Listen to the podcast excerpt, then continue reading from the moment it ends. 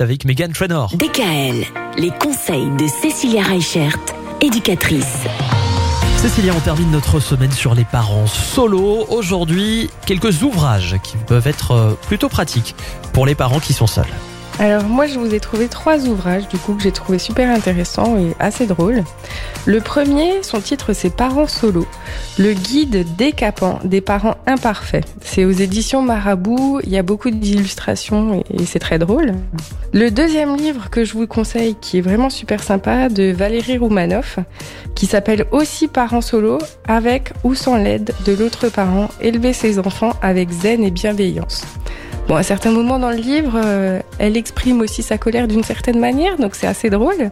Mais ça permet aussi, bah, comme on en parlait en début de semaine, un petit peu de déculpabiliser de son état émotionnel et de devoir pas tout gérer tout seul.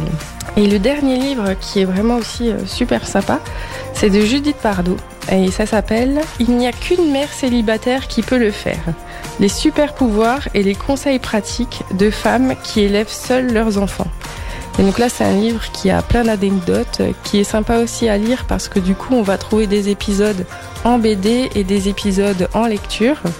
Ça permet vraiment, comme on en a parlé hein, tout au long de la semaine, de vraiment déculpabiliser sur ce rôle de parent en solo, de ne pas rester seul. Il y a aussi plein de trucs et astuces, justement, comme on en a déjà parlé, pour s'entourer des bonnes personnes, pour éviter de compenser et pour arriver à un moment donné à garder une certaine euh, attitude tout au long euh, de ces épreuves de vie. Vous retrouvez évidemment l'ensemble des bons conseils de Cécilia pour les parents solo, tous ceux qu'elle nous a prodigués depuis le début de la semaine, à réécouter sur le site de la radio. N'hésitez pas, faites-le et on va se donner rendez-vous lundi. La semaine prochaine, c'est le début du printemps.